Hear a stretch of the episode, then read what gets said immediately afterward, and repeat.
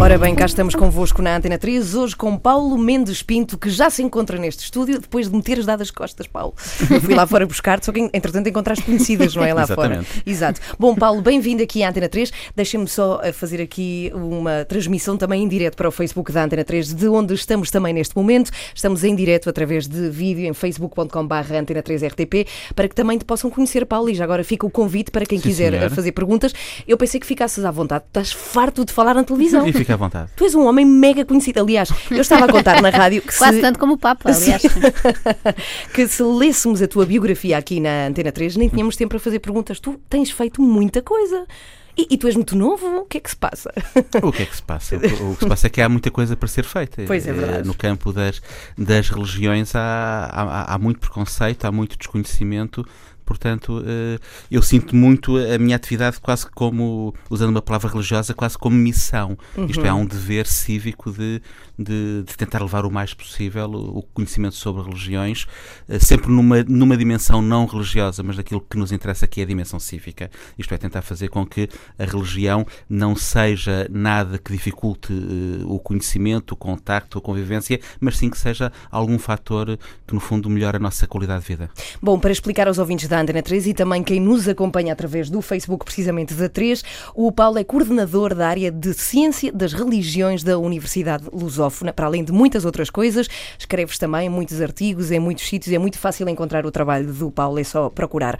Ora bem, tu falas também de muitos conceitos como a tolerância e de porque é que esta palavra não deve ser usada quando falamos de religião e de muitas outras questões que iremos debater aqui neste programa de rádio. Agora, eu acho que se impõe perguntar porquê? Porquê é que te meteste neste mundo de religiões? Tu nunca pensaste ir, por exemplo, para padre, não tem nada a ver. Não, não tem nada a ver, não, não, não. A, minha aproximação ao fenómeno religioso vem pela história. A minha formação base é em história e eu desde miudinho que eh, adorava história e dentro da história tudo o que tivesse a ver com, com religiões. Portanto, eu comecei a trabalhar as religiões, eh, naquilo que habitualmente se diz das especializações, mestrados, etc., eh, no campo da mitologia antiga, mitologia da Babilónia, do Garite, de Canaã, e foi por aí que eu, que eu comecei a trabalhar o fenómeno religioso, no fundo, através do estudo dos, dos rituais antigos, dos textos sagrados de, de religiões politeístas que já não existem, e eh, a pouco e pouco, no fundo, o trabalhar o fenómeno religioso trouxe-me, eh, por um lado, um incómodo e, por outro lado, uma urgência, que foi eh, o fenómeno religioso não se esgota. É muito confortável trabalhar uma religião antiga da qual não há crentes. Eu posso dizer o que quiser sobre ela, que Ninguém se nenhum crente virá atrás de mim, exatamente. Mas hum, há uma urgência que, a partir do 11 de setembro de 2001, se tornou de facto clara aos olhos de toda a gente. Há uma urgência de, de não só trabalhar as religiões antigas, essas tais cómodas, mas no fundo de vir ao encontro das religiões contemporâneas e de tentar perceber e tentar trabalhar nesse campo podem-se usar várias palavras, o campo do diálogo, o campo do ecumenismo, o campo da tolerância, não é? E, e de facto nós durante muitos anos, nós no Ocidente falámos eh, em tolerância. E tolerância é já uma dimensão eh, com o seu interesse em termos, em termos civilizacionais, que é o que nos permite estar lado a lado sem nos matarmos. É? E nós somos eh, muito bons a matar-nos um, um- Uns aos outros. uns aos outros, Sim. em especial quando se usa uma narrativa religiosa. É verdade, brutalmente mas- eficaz. Mas às é? vezes eh, já se usou a religião com outro tipo de motivações, por exemplo, as cruzadas. Eu já li que as cruzadas também tiveram a ver com uma eh, falta de dinheiro aqui por, este, por estes lados e uma busca de, de bens económicos noutros sobre o nome da religião e das cruzadas. Exatamente, sim. A, a- a religião facilmente é usada como instrumento para, para muita coisa. Agora, Uhum. o, o que era importante a partir, eh, a partir a partir do início deste século era olhar para o fenómeno religioso e tentar de facto sair desse quadro da tolerância, porque o que nós toleramos é algo que, que eh, de uma forma legal ou de uma forma politicamente correta temos que literalmente aguentar, não é? Nós toleramos Sim. um vizinho qualquer do qual nós não tolero, gostamos, mas pronto, temos que tolerar, pronto, não, já passamos a fase de andar a, a- ao morro um- uns aos outros, não é? Pensamos a coisa um bocado assim, portanto, metemos uma grelha qualquer e comportamos bem. Ora, o, o que nos interessa em termos culturais não é continuar a, a conseguir estar sentado ao lado uns dos outros, e isso aí conseguimos, felizmente, e aí então o caso português é um caso excepcional, é um caso único, as lideranças religiosas quase todas têm um caminho de estar sentado ao lado uns dos outros já de dezenas de anos. Temos um quadro de diálogo interreligioso único, mas temos que passar para o lado dos crentes, não é? É, é- é importante eu ter eh, sentadas as lideranças lado a lado, mas é muito mais importante se eu conseguir passar é, dessa dimensão de tolerância para o respeito e já não das lideranças, mas das comunidades, isto é, os crentes de base. Uhum. Falaste há pouco do 11 de setembro e é inevitável falarmos disto. Reparei também que, além de dirigir a área da ciência das religiões, também diriges o Instituto de Estudos Islâmicos. Como é que se combate um bocadinho a ideia instalada agora de que tudo o que é islâmico é igual a, a terrorista? Não, isso aí é, essa islamofobia é, é, algo que é incontornável, não é? E felizmente em Portugal nós não tivemos nenhuma situação muito Uh, muito exacerbada, também porque não tivemos atos terroristas cá, não é? Achas que se isso acontecer a coisa pode mudar? Ou seja, é assim, esta, esta convivência saudável que de certa Portugal, forma existe em eh, Portugal. Portugal, enquanto cultura, eh, ou melhor, nós temos duas coisas. Temos a, a sã convivência, que não sei como é que ela seria afetada se houvesse algum ato terrorista. Pronto. E temos depois aquela ideia que vem muito de uma chamada filosofia portuguesa de que nós somos tolerantes. Portugal é um país de, de integração, enfim, uma imagem um bocadinho romântica de que nós somos uh, especiais a lidar com o outro. Eu não destruo essa imagem, antes pelo contrário, uh, não só acho verdadeira, como acho que ela é útil em termos didáticos. Isto é, importante que nós digamos constantemente que somos tolerantes, isto é, que lidamos bem com o outro, ou, ou, pelo menos que lidamos melhor do que, do que muitos outros, não é? Mas um, se calhar se nós tivéssemos um atentado terrorista, este verniz estalava rapidamente, não é? E, e se calhar haveria uma islamofobia exacerbada por exemplo, nós, nós não temos nenhum partido político, pelo menos com uma expressão significativa, que seja claramente racista, xenófobo. Uhum. Não temos, não é? Como uh, acontece aqui tão perto, não é? Exatamente. Mas é verdade que não, nós não temos ainda esse sentimento de tudo o que vem de, dos árabes. Espero que é... ainda não faça sentido. E que não faça sentido. Mas por outro lado, também acho que há um profundo desconhecimento no que toca uh, ao mundo árabe e inclusivamente à religião, não é? Confunde tudo, não é? Uh, os sim, muçulmanos, é... árabes, etc. Há muitos conceitos que as pessoas sim, baralham. Sim, mas aí. Um, é claro que em, que em, relação ao Islão e ao mundo árabe, que são, que são duas coisas completamente distintas, uh, há muito desconhecimento e esse desconhecimento pode levar a um preconceito e pode levar a ideias feitas. É claro que sim, e é fácil eh, pensar depois que todos os muçulmanos são potenciais terroristas e, e vê-se alguém com uma roupagem que ah, aquilo pode ser pode ser muçulmano, mesmo que seja hindu ou sikh, e toda a gente se afasta, não é? Portanto, há, há, há, há situações hilariantes dessas, não é?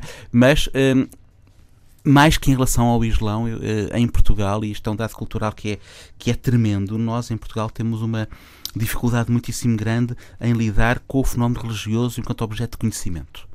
Eh, nós temos um desconhecimento muito grande em relação ao Islão, mas mesmo dentro do cristianismo católico, dentro do, do, do, grande grupo dos cristãos católicos praticantes, o desconhecimento em relação à sua própria, própria fé é, é imenso e eu posso dar um exemplo: nós há uns anos atrás, já há quase 10 anos, fizemos um pequeno inquérito, uh, um inquérito a, chamámos de inquérito à cultura religiosa. Uhum.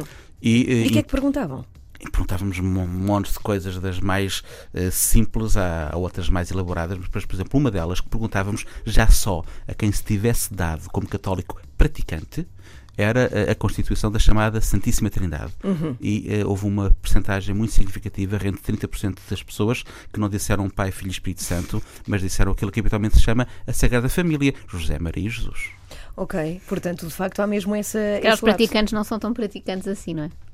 Não, isso levava a uma outra reflexão, porque o que é que é o praticante e o que é que é a religião? É uma, é uma dimensão de cognição ou uma vivência, acima de tudo, ritual, comunitária, eh, que não implica conhecimento, não é? Mas quando estamos uh, num mundo pejado de outros, temos que ter conhecimento para nos conseguirmos relacionar. Uhum. E aí, de facto, a nossa grande mole, seja, sejam católicos praticantes ou não praticantes, não tem conhecimento, não é só sobre o Islão, sobre os mormons, sobre os adventistas, sobre os deuses, não. É sobre os cristãos e sobre os cristãos católicos. Uhum. Diz-me só uma coisa, e, e, é uma questão, e já que estamos a falar aqui de religiões e de, e de, Portugal, quantas existem em Portugal? Há alguma contagem? Quantas religiões diferentes são praticadas no nosso país? É assim, eh, Portugal tem uma, tem uma situação muito peculiar em relação a essa questão, que é seguida por alguns outros países europeus, é que constitucionalmente a liberdade religiosa vai tão longe que nem o Estado tem o direito de perguntar sobre a religião. Isto é, no census, a última pergunta, a 15, que é sobre a religião, é a única pergunta que não é obrigatória. Se tu quiseres não responder no censo à questão religiosa, podes não responder. Mas isso é um exclusivo português ou há, há, países onde isso não acontece em que é preciso declarar sim, sim, qual sim, é a sim, religião? Sim, há, há, há, muitos países onde isso é onde isso é obrigatório. Portanto, no caso português, nem o Estado tem o direito de perguntar, nem o Estado pode obrigar à, à identificação religiosa. Portanto, a uh -huh. pessoa é livre de eh, não só dizer se é religiosa ou não é religiosa, e mas qual é a sua religião. Mas, não dizer, mas, mas há é? assim alguma ideia de quantas religiões é que assim, são praticadas Depois há dois cá? registros hum. De confissões em termos de pessoa coletiva. Há o registro religioso de, de uma associação religiosa em que o Estado não pergunta. O Estado também não pode perguntar e isso aí é, é algo muito complexo e alguns Estados tentaram ir por esse caminho que é definir o que é uma religião. Portanto, aceita-se o registro de uma religião ah, okay. se tiver Primeiro certas é características. Sim, sim, sim. Não. E quais são? Nós o que cá é em Portugal não temos religião? essas características. Mas tu tens uma, tu que, que és coordenador aqui desta área científica, tu tens uma, uma não sei, eu o tenho, que é, que é tenho, a religião? Eu tenho o que é, que é uma religião? Religião tenho é uma definição de religião de tal forma incompleta que nós, na área de ciência das religiões, começámos a usar desde há uns dois anos para cá e já foi materializado num livro eh, eh, que publicámos eh, pelo, com, o Alto, com o Alto Comissariado para, para as Migrações, uhum. que é a palavra cosmovisões. Nós estamos ah. a abandonar completamente o uso da palavra religião para começar a usar cada vez mais esta palavra cosmovisões. É uma Mas quem? visão Vocês? do universo? É uma... Sim, nós. Nós, a área de ah, ciência vocês das da área de religiões. ciência, porque Exatamente. eu não tinha ouvido nunca falar dessa palavra, sim. Daqui a uns anos vocês. já ouviste mais. sim, daqui a uns anos, eventualmente. Não, a O que palavra é que se entende religião. por cosmovisão? É... Eu, eu ia começar antes pelo, Sim. pelo porque, o que é que se entende de, eh, por religião e que não esgota o universo religioso, não é?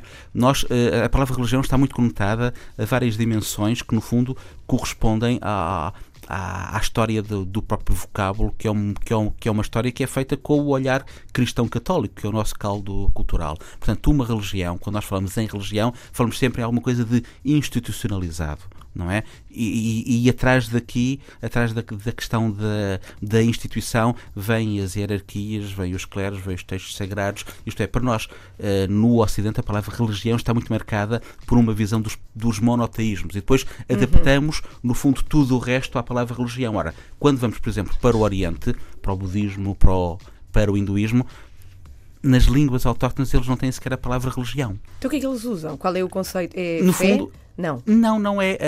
A, a, religião aí é algo que nós encontramos aqui no Ocidente para o mundo grego, para o mundo romano, isto é, Uhum. há dois mil anos atrás. A religião é alguma coisa que, no fundo, integra o homem no cosmos, integra o homem no mundo. É uma forma de ver e de Ah, viver o mundo. Mas que não obrigatoriamente tem que, mas não tem que ter obrigatoriamente um representante em não quem tem que se ser, acredita? Exatamente. Não? Por exemplo, o budismo não, se, po- vários, não se não? pode dizer que o budismo tenha uma noção de Deus. Não. eh, um budista facilmente dirá que não tem Deus. Tal como podemos ir depois para, eh, para, para, para formas mais, mais filosóficas, como a maçonaria, o rosa, o rosa crucianismo, onde há, uma, onde há um entendimento do mundo, no fundo há uma filosofia de construção de uma visão do mundo que implica uma forma de viver o mundo, não é? Mas que não tem aquilo que é a questão da fé, nem a, nem a própria noção de divino enquanto uma divindade, seja única, seja pluri, mas não há essa, essa noção de uma divindade pessoalizada. É algo de difuso, é algo que está, no fundo, na forma de viver o mundo, de ver o mundo e de se integrar no mundo. Bom, falamos com Paulo Mendes Pinto aqui na Antena 3 até às duas da tarde sobre religiões. Se tiverem questões a pôr, também podem fazê-lo no Facebook da Antena 3, onde fizemos há pouco um vídeo em direto, portanto podem conhecê-lo ao vivo e a cores. Daqui a pouco vamos falar também de maçonaria, até porque tu te tens dedicado também a essa questão. E, e vamos falar de, por exemplo, o que é que distingue católicos, ortodoxos e protestantes, que acho que há várias dúvidas acerca disso. Nós já cá voltamos à Antena 3. Cá está a música nova de The Chic a tocar na Antena 3, chama-se Call Me Foxy. Ora bem, voltamos aqui à conversa, falamos de religiões e estamos aqui com o maior entendido. Tu, eu acho que tu és o maior entendido em Portugal. Eu sei que tu vais dizer Não, que não, porque 1,68 vocês são todos muito apenas. modestos. É, Paulo Mendes Pinto, que é coordenador da área de, de Ciência das Religiões da Universidade Lusófona, com o qual também podem falar e, e, enfim, através de perguntas no Facebook da Antena 3. Nós ficámos há pouco de falarmos de quantas religiões havia em Portugal, pelo menos assim aceites. Qual é assim, a tua estimativa, assim por cima? Sim, é, é, é, impossível saber quantas, quantas religiões existem. Tanto mais que nas formas de contabilizar, por exemplo, quando vamos para o mundo cristão, para o mundo evangélico, uhum. temos uma realidade completamente diferente daquela, daquela, que temos no mundo católico. Não é? O mundo católico é um mundo centralizado, portanto, podemos falar na Igreja Católica.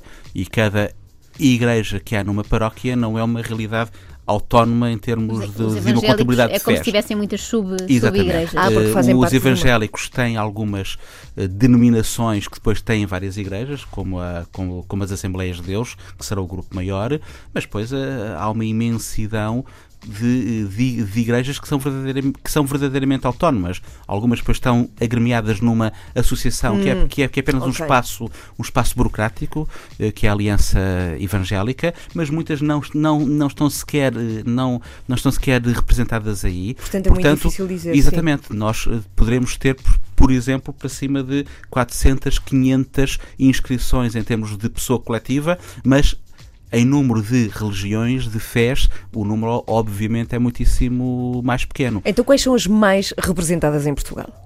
Qual seria a segunda? Conseguirias dizer é assim, em termos de fiéis uh, depois dos, depois de, dos católicos? Depois dos católicos. Uh, logo, logo é complicado, porque temos vários candidatos uh, a estar na, na escala entre os 150 mil, 200 mil crentes. Não é? As testemunhas de Jeová e os evangélicos, possivelmente, são os dois grupos que vêm, que vêm imediatamente a seguir.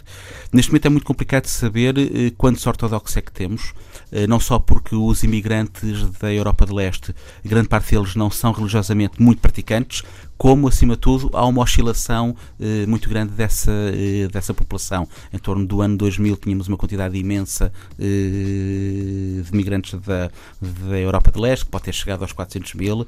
Hoje em dia A Igreja será... Ortodoxa, não é? Não, não? Exa exatamente. Sim, é grande parte deles serão uhum. ortodoxos, mas não são ortodoxos praticantes. Portanto, não há muitas igrejas ortodoxas eh, organizadas. Depois abaixo temos, assim na escala dos 40, 50 mil, eh, temos alguns grupos. Temos os Mormons, eh, a Igreja de Jesus Cristo dos Santos dos Últimos Dias, que deverá andar 40, 45 mil, tal como os muçulmanos. Os muçulmanos talvez já rondem os 50 mil, mas a escala é essa, entre os 40 e 50 mil. É, e eu, eu não sei, acho que a Ana também não sabe, e diria que se calhar a maioria das pessoas que nos ouve não, não conseguiria distinguir, assim, em traços gerais, o que é que distingue um católico de um do evangélico, por exemplo? Quais são as grandes diferenças entre essas duas Sim, religiões? dentro dos grupos cristãos uh, maiores, uh, as grandes diferenças estão exatamente entre os católicos e os, e os evangélicos. Um, mas são todos cristãos, é isso? São todos são cristãos. Todos debaixo são dessa... todos cristãos, exatamente. O cristianismo é um, é um grupo imenso, os ortodoxos também, os mormons também, os as testemunhas de Jeová, os protestantes também. Uhum. Assim, os evangélicos, em termos históricos, nascem dentro dos protestantes. Uhum. Né? Quando está a reforma uh, no século XVI, e este ano faz 500 anos que o Lutero iniciou esse processo, Portanto, os evangélicos saem de dentro de grupos de, de, de protestantes e um, há, há, algumas diferenças muito, muito significativas. Uma delas é na própria. Um, forma como o crente se encara na possibilidade dele se relacionar com Deus. Não é? A Igreja Católica tem, tem, o, tem o padre, que é um sacerdote, eh, e ele faz a mediação com Deus. Uh, o crente protestante ou evangélico, no fundo, tem a capacidade, tem o direito de ter uma relação direta com Deus sem ter que ser mediada pelo, pelo sacerdote, não é? Uhum. E, portanto, logo aí, até em termos uh, quase podemos dizer antropológicos, há, há, há uma diferença muitíssimo claro. grande, não é? Sim, sim. Depois, obviamente, há um, um, peso muito grande, uma diferença muito grande em torno da, da forma de, de vivenciar e de compreender o pecado.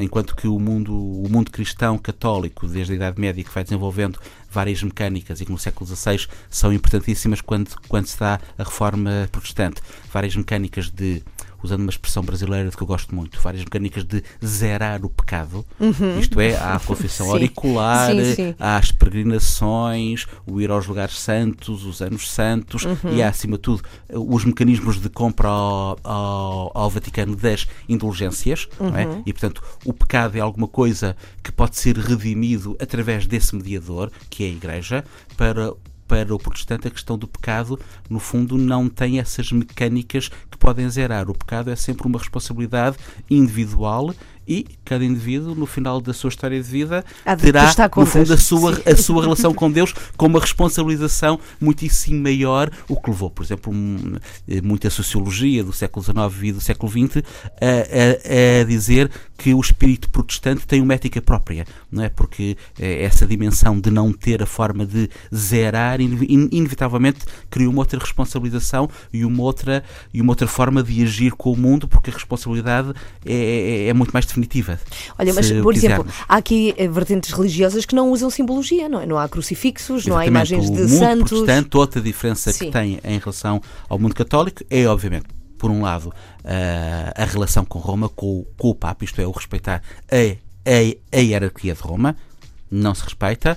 Uh, o, o outro corte é, é com a questão dos santos. A questão da, da santidade, não é? Da, da proliferação das figuras de beatos e santos, eh, porque, mais uma vez, são, eh, para o mundo católico, o, o santo, o beato, é alguém que intercede junto de Deus. Ora, para o protestante, eh, o indivíduo tem o direito, tem a capacidade de se relacionar diretamente com Deus. Portanto, o santo como um intermediário não faz sentido, não é? Claro. E depois temos a própria questão da iconografia. Isto é, a iconografia é tida, a imagem, os quadros, pintura, escultura, é tida no fundo como uma forma de quase que de paganismo, porque na prática o crente cristão católico muitas vezes ao, ao estar perante uma imagem, seja de Nossa Senhora, seja mesmo de Cristo ou de um santo qualquer, está a cultuar aquela imagem. É a própria imagem, no fundo, que se acredita que faz o milagre. Portanto, no fundo, o protestante, indo a uma, a uma ideia de monoteísmo muito mais pura, muito mais estrita, vê naquilo um culto que não é um culto a quem deve ser, que o culto deve ser apenas a Deus,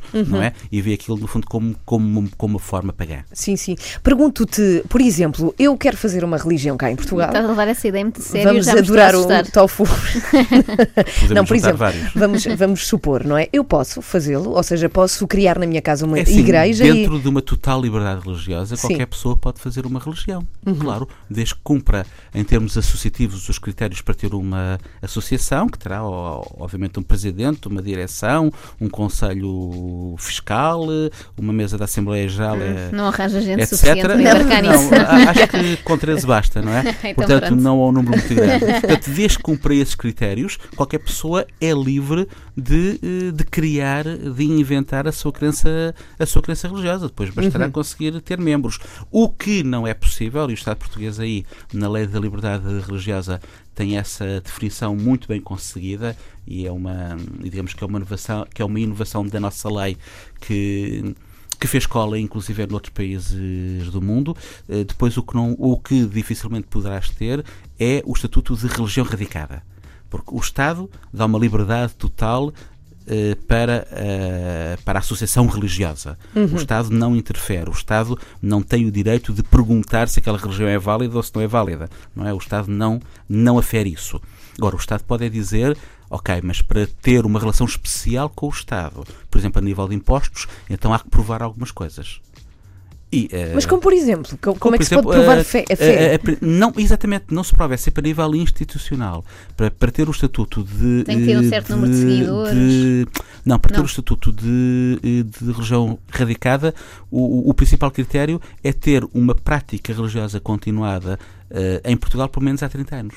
Ah, portanto, Pronto. uma Daqui a coisa 30 nova, daqui a é 30 já não, não dá, não, tá, não, Não. tenho tempo de Mas vida isto, para é isso. o, mas isto é apenas o acesso a questões fiscais. Sim, sim, sim, não é sim. divas e de IMIs. Porque Ah. há, há grandes benefícios para as igrejas e para as religiões. Por acaso não sabia. Ah, Não, muito disso há- recentemente, alguns sobre alguns edifícios. Exatamente. Uhum. há alguns benefícios a nível fiscal, nomeadamente para edifícios que sejam, sem dúvida, afetos a questões de culto. E a questão que houve há pouco tempo foi exatamente porque há muitos edifícios, em especial da, da Igreja Católica, eh, que são posse da Igreja Católica, mas não estão afetos a um culto, mas podem estar afetos a uma catequese. Portanto, haverá, aí, uma, haverá uma definição que não é Ah. completamente linear, não é? Mas eu, eu acho que se pode dizer que não há propriamente benefícios muito significativos que o Estado dá às confissões religiosas. Não, não, não. Isso é mais um, um mito que existe. Eu acho que se pode dizer é exatamente ao contrário, eh, em especial no tempo de crise que porque passamos e que em certa uhum. medida ainda estamos a viver, que muitas confissões religiosas cumpriram o papel que o Estado não conseguiu cumprir em,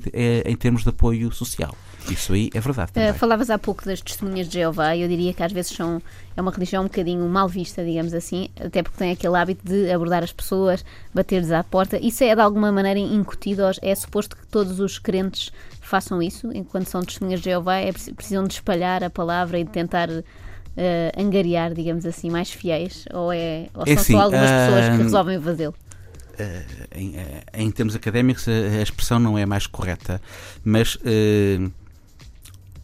as igrejas mais institucionalizadas são muitas vezes acusadas de se terem aburguesado. E um dos fatores desse aburguesamento que, que, que, muitas vezes é apontado e que faz com que, por exemplo, no horizonte protestante, evangélico, de vez em quando surja aquilo que se chama um avivamento de fé, isto é, a, a Igreja estabilizou, culturalmente aburguesou-se e de dentro dela nasce um grupo que acha que devido a, esse, a, esse, a essa adaptação social há que voltar a uma dinâmica que imita a Igreja, a igreja inicial e nasce um um movimento novo. Ora, eh, dentro desse aburguesamento, uma das características uh, mais comuns é as igrejas uh, esquecerem-se de algo que está nos Evangelhos, que está nas palavras de Jesus, dito variedíssimas vezes, que é o dever de, de, de testemunhar a fé, isto é, de apresentar a fé. Portanto, o cristianismo tem na sua essência essa dimensão proselitista. Portanto, uh, Bater à porta portanto, também. igrejas como uhum. uh, as, as Testemunhas de Jeová ou os Mormons, eles não fazem mais do que seguir à letra o que está dito no texto sagrado, que eles acreditam que de facto é sagrado e, portanto, cumprem-no. Portanto, há um dever do cristão, e, por exemplo, e que, e que está patente em todas as mitologias que existem sobre os mártires que, uh, da, época, da época do Império Romano, que é, no fundo, o apresentar a sua fé de tal forma pública mesmo podendo ser morto por isso. Ou seja, Isto depois é, de baterem à porta, recebe bem as pessoas, pelo amor de Deus. Não é? sempre bem.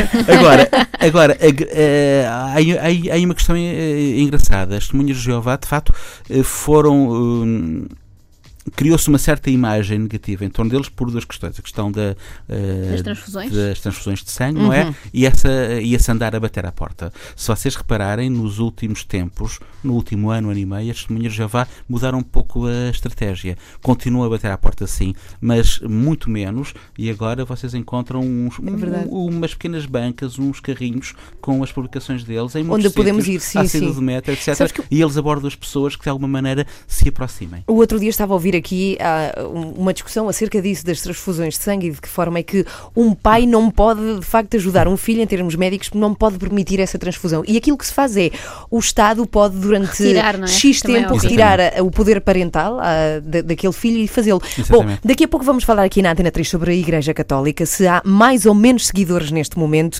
Vamos falar também desta questão da proibição de, das burcas na França, até que ponto é que isso faz sentido. E vamos também querer saber na Antena 3 daqui a pouco com o nosso convidado, o Paulo Mendes Pinto, se faz sentido a religião ser imposta a alguém quando é criança. Já cá voltamos à Antena 3. Se tiverem também questões, podem fazê-las em facebook.com.br Antena 3 RTP. Até já.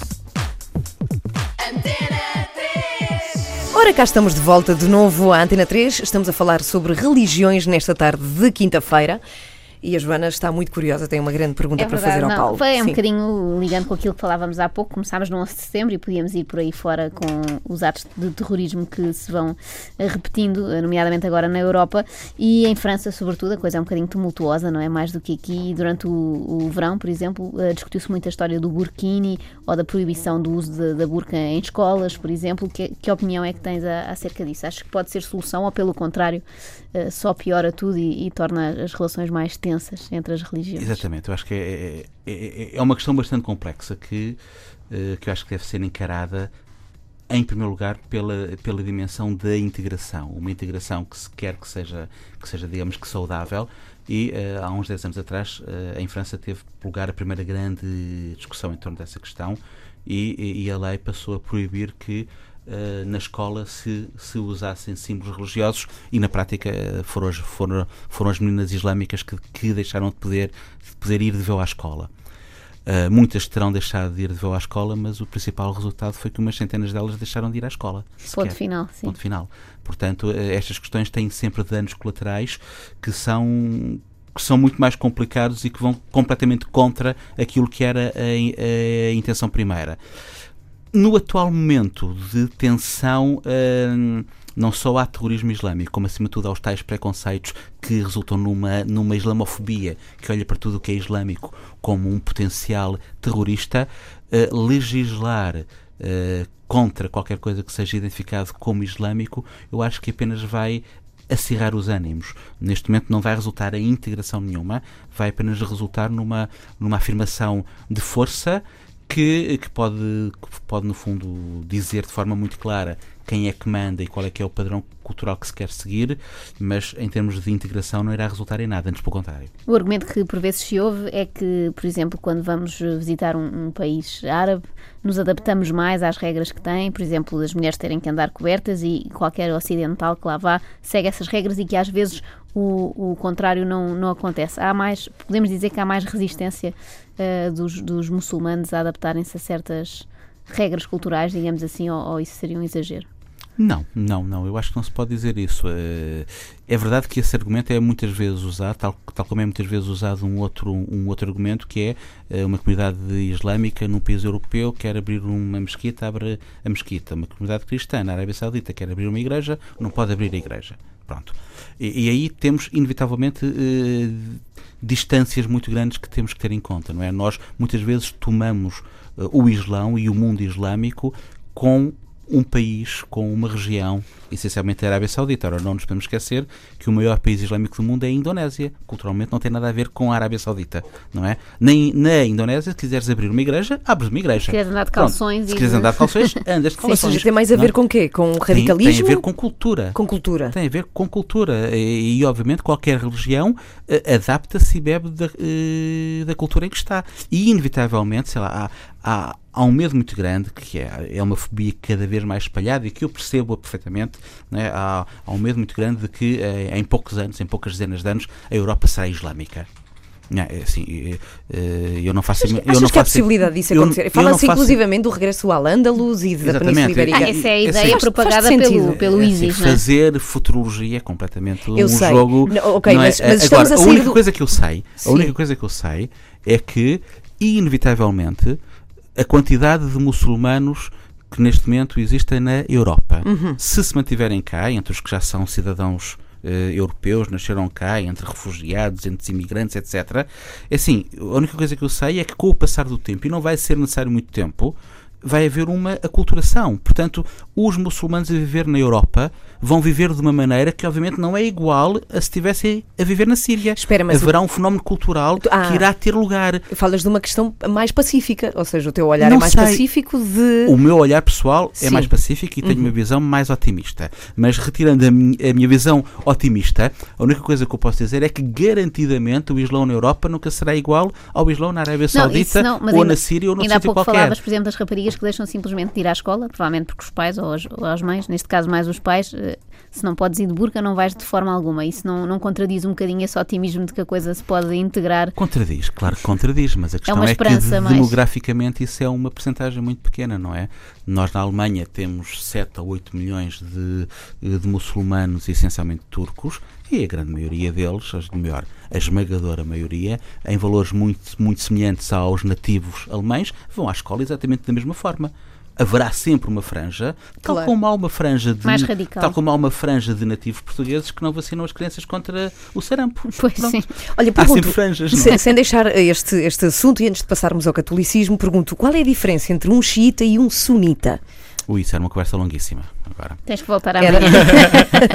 Só não, para falar é, é disso. Assim, é, a diferença radica nos tempos uh, logo a seguir à morte, à morte do profeta uhum. Maomé em que a comunidade crente, eh, de crentes é, é, guiada por um califa e são eleitos quatro califas, os, os, os chamados quatro, quatro califas um, eh, iluminados, e há uma corrente que diz que desde o primeiro momento aquele que devia ter sido eleito como califa era o genro do profeta, casado com uma senhora que se chamava Fátima, uhum. que era filha do profeta, e que era o Ali. E, portanto, eh, supostamente, para essa gente, para esse grupo, ele devia ter sido logo eleito califa na primeira vez e não foi, devia ter sido na segunda e não foi, devia ter sido na terceira e não foi, e será eleito a quarta vez.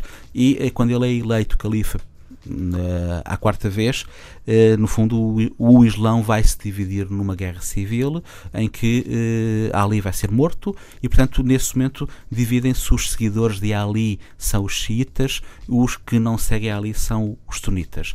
Em termos práticos, o, o, que um grupo defendia e outro grupo defendia eram coisas muito distintas que nos poderiam levar a interpretações místicas muito complexas. Mas, uhum. na prática, os sunitas defendiam que o líder da comunidade dos crentes devia ser eleito. E os xiitas defendiam que o líder da comunidade dos crentes deveria ser um cargo, na prática, hereditário de alguém okay. que, uhum. de alguma forma, descendesse de, de descendesse de Ou tivesse ligação com o Maomé, não é? Sim. E isso resultou Sim. em guerra para sempre, basicamente, sem fim à vista.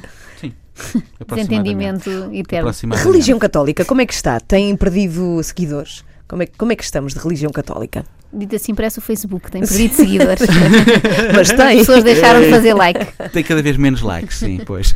Não, assim, a Igreja Católica é uma realidade eh, planetária, portanto, nas várias regiões do mundo tem, tem, tem crescimentos ou diminuições muito diferentes. No caso da Europa Ocidental, sim, a Igreja Católica tem perdido membros, quer eh, naquilo que surge nos censos, que é quem se diz católico e que na prática é quem é culturalmente católico, o chamado católico não praticante. Portanto, esses números têm estado a, a, diminuir e têm estado a aumentar, quer os membros de outras confissões religiosas, uhum. quer os que dizem que são ateus ou que não têm religião nenhuma. Portanto, mas tem também estado a diminuir o, o o, o, católico praticante, isto é, aquele que tem uma atividade eh, dominical regular. Esse valor também tem estado a descer significativamente, tal como nos últimos 20, 30 anos tem estado a descer também a percentagem eh, de pessoas que recorrem aos sacramentos, ao batismo, ao casamento. O que é que a Igreja etc. pode fazer no que toca a isso? Tem que fazer um bom marketing. Tem o Papa Francisco, acho Papa... que não há melhor marketing. Não sei, mas por exemplo, hum. aqui em off o Paulo estava a dizer que ele não é assim tão popular quanto isso. O que é que tu achas do Papa Francisco que nos visita na semana que vem? É assim, o, o, Para os crentes parece o, ser popular, não é? O Papa Francisco uh, é, é, é, muito popular em muitos meios católicos, se calhar na maioria dos, dos meios católicos, porque a, a, pouco e pouco veio dar algumas respostas a questões que eram fundamentais, nomeadamente o reencontro da Igreja Católica com uma ideia de pobreza e de pureza de fé. Uhum. Pronto. Uh, enfim, dá também algumas respostas, vem iniciar algumas questões fraturantes, a questão dos, dos divorciados, até a própria questão da mulher, a questão do celibato. Portanto, há muita gente que coloca uma esperança muito grande uh, neste Papa pensando que ele virá de alguma forma iniciar um processo de abertura nessas questões fraturantes. Agora, é preciso dizer que, uh, em termos de, de, de, de pensamento, o Papa Francisco ainda não alterou nada de significativo. Ele, ele, é acima um homem, ele é acima de tudo um homem da, da comunicação e da, e da pastoral. Portanto, ainda não há propriamente um texto que se possa dizer que depois do Papa Francisco a Igreja será completamente diferente. Não há uma postura completamente nova uhum. em relação à mulher, em relação ao, ao, ao sacerdócio, ao celibato. Não, ele vai em às vezes em pequenas entrevistas, vai dizendo que quem sou eu para julgar, por exemplo, um homossexual. Portanto, vai deixando cair pequenas frases que vão criando um clima que eventualmente poderá levar a, poderá conduzir a reformas, mas uhum. reformas de facto ainda não as houve. E depois temos, e temos sim, temos um, um, um significativo setor da Igreja Católica eh, mais conservador que olha para este Papa como alguém que de facto pode levar a Igreja Católica a algumas reformulações que são reformulações que eles não querem. Claro. O Papa Francisco visita-nos muito em breve e tem havido esta discussão por causa da famosa tolerância de ponto e sobre o facto de Portugal ser ou não um país laico, quer dizer, identifica-se como um Estado laico. Uh, o que é que achas disso? Achas que é grave dar tolerância de ponto aos funcionários públicos a quando da visita de um Papa? Achas que era de evitar? Percebes perfeitamente? Sim. É assim, acho que é grave, em primeiro lugar, a, a escassa memória, porque sempre que um Papa veio cá houve tolerância de ponto. E se Pronto, calhar sempre a é? oposição é? disse mal disso, não é? Exatamente, tal e É uma tradição. É uma tradição, acho que é, é uma daquelas achas para uma fogueira, para uma fogueira eterna que se pode uh, avançar constantemente. Pronto, agora, assim, o, o, o facto de um Estado ser laico em primeiro lugar, e isto é uma máxima, é, é uma verdade de lá para ali tão simples, mas que é preciso dizê-la, não é? O facto do Estado ser laico não quer dizer que os cidadãos sejam laicos. não é? Os cidadãos têm crença, têm participação religiosa, têm vida religiosa, muitos deles, portanto, não há necessariamente um conflito entre se afirmar que o Estado é laico e o Estado, num momento especial de, de uma confissão, dizer aos seus cidadãos: se vocês querem uhum. lá ir e para isso precisam de tempo, eu dou-vos esse tempo nada interfere, não é? Não, eu, eu acho Mas será que, que acho que não há uma mesmo se agora para a semana viesse um outro líder de outra religião menos significativo? Ou isto é tudo uma questão de número, não é? Há mais, há mais católicos? Obviamente passa também por uma, por uma questão de número. Eh, é assim, não passa pela cabeça. E vou entrar agora no campo do ridículo, mas acho que pedagogicamente serve-nos muito bem. Não passa pela cabeça uh, os meios mesmo mais progressistas do PS, mais de esquerda, Bloco de Esquerda, PCP, etc., pedir que, afinal de contas, o calendário escolar não tenha férias do Natal e férias da Páscoa. Que são feriados católicos. É? Exatamente. Uh, então devíamos, devíamos mudar pois todo, faz sentido, faz todo sentido. o calendário escolar. Olha, estamos muito pertinho do final desta conversa contigo, Paulo, com muita pena nossa, e, mas eu não queria deixar de te questionar sobre isto. O que é que tu achas de pais que, desde tenra idade, impõem uma religião a uma criança? Achas que isso faz sentido? Ou, ou devemos ter, como adultos, essa, essa liberdade de escolha? O que é que tu achas? Assim, acho que isso faz sentido e acho que isso também não faz sentido. Não percebemos, tens que explicar. não, é, é, assim, tentando ser uh, relativamente claro, eu, eu ainda há, há, pouco tempo, numa, numa conferência, uh, há um modelo de conferências para o qual eu sou convidado com muita frequência, que é uh, uma mesa com vários religiosos e eu que sou não religioso vou moderar Onde é que grupo. é isso? e quem é que pode assistir a não, essas há conversas? Com, há com muita frequência. Por exemplo, nós temos uma, temos uma atividade que é, que é resultado de um protocolo com a comunidade islâmica de Lisboa, uhum. que, são, que é o Clube de Filosofia Al-Mutamid, Al-Mutamid foi um rei poeta de Silves. E, e, esse clube de filosofia nós temos umas tertúlias que são jantares de debates que ocorrem uma vez por mês na Mesquita de Lisboa, no refeitório, e eh, temos sempre uma diversidade aberto aos cidadãos. completamente aberta. Uhum. Toda a gente queira ir, uh, com muita frequência, quando nós mandamos as, nossa, uh, as nossas divulgações, recebo e-mails de alguém por olha, eu quero ir, mas a, a minha esposa pode ir. Claro, pode ir, pode ir qualquer ah, porque pessoa. É mulher. Exatamente. Ah. Não, isto vai ao encontro dos tais sim, preconceitos sim, sim, que as pessoas têm, não é? Mas qualquer pessoa pode entrar. Mas seja aí eh, nesses debates na Mesquita ou noutro lugar qual, qualquer, é muito frequente eu ter esse papel do, digamos que, do, do elemento isento, eh, neutro, que está ali a meio e que tenta moderar. E outro dia dizia que Uh, se aqui o meu, o meu amigo, já não me lembro se era uh, mormon ou se era adventista, se ele me quiser converter, eu, em primeiro lugar, eu devia perceber que ele está a tentar me dar aquilo que ele acha que é mais importante. Não é? O ato de tentar converter o outro para um religioso. Achamos que é bom para ele. Exatamente. E no caso da Igreja Católica, a coisa vai tão longe que o, o batismo, eh, em termos canónicos, se formos ao catecismo da Igreja Católica, o batismo integra aquilo que se chama o pequeno exorcismo.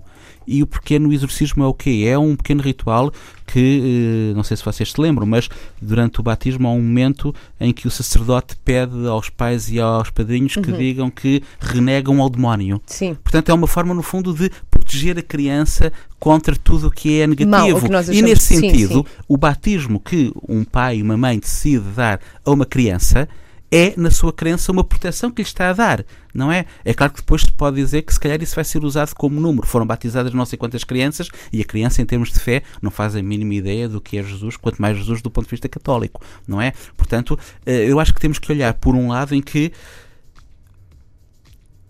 levar um bocadinho de água em cima não faz mal nenhum a ninguém, não é? E poderemos perguntar se o pai tem, se o pai ou a mãe tem o direito de imediatamente catalogar aquela criança como religião, mas hum, no século XIX em Portugal era proibido mudar de, de, de religião. A apostasia, o mudar de confissão era um crime de Estado. Uh, hoje em dia, qualquer pessoa tem o direito de mudar de religião, tenha sido batizado ou não tenha sido batizado. Eu hoje posso ser muçulmano uhum. e amanhã posso ser católico e passado 15 dias posso voltar a ser Ou seja, não muçulmano. marca, não marca a vida daquela pessoa. Não em termos de é? crença, em termos de crença, para quem a crença interessa, marca porque passou a ser batizado, uhum. mas para o indivíduo isso não lhe traz mácula nenhuma, portanto não parece que seja um problema demasiadamente complexo.